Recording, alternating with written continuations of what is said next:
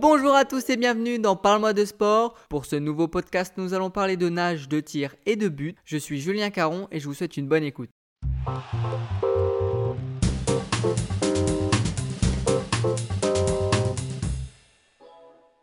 Le water polo a fait son apparition en 1900 aux Jeux de Paris. L'objectif de ce sport est de marquer plus de buts que l'équipe adverse dans le temps imparti. Dans un match de water polo, deux équipes s'affrontent dans un bassin qui mesure 30 mètres sur 20 mètres et fait au moins 2 mètres de profondeur. Chacune des équipes est composée de 7 joueurs, dont un gardien de but, et tous jouent sans que leurs pieds ne touchent le fond. Un match se compose de 4 cartons qui durent chacun 8 minutes. En dehors du gardien de but, les joueurs ne peuvent toucher le ballon que d'une seule main et doivent tirer au but dans les 30 secondes suivant le début de l'attaque. S'ils ne le font pas, la possession passe à l'autre équipe. L'une des clés consiste pour les équipes à profiter des 30 secondes de possession de balle pour placer le ballon en position centrale et, à partir de là, attaquer le but adverse. Dans ce sport physique, des remplacements illimités sont permis. Ils se tiennent debout en nageant sur place et soulèvent le haut de leur corps bien au-dessus de la surface pour passer et tirer. Le ballon peut aller à des vitesses allant jusqu'à 70 km/h lorsque les joueurs sautent pour effectuer un tir. Le water polo est un sport de contact et se caractérise par un grand nombre de fautes. Il s'agit notamment des fautes simples, où la possession passe à l'adversaire, ou à des fautes graves qui peuvent conduire à un tir de pénalité ou à l'exclusion temporaire 20 secondes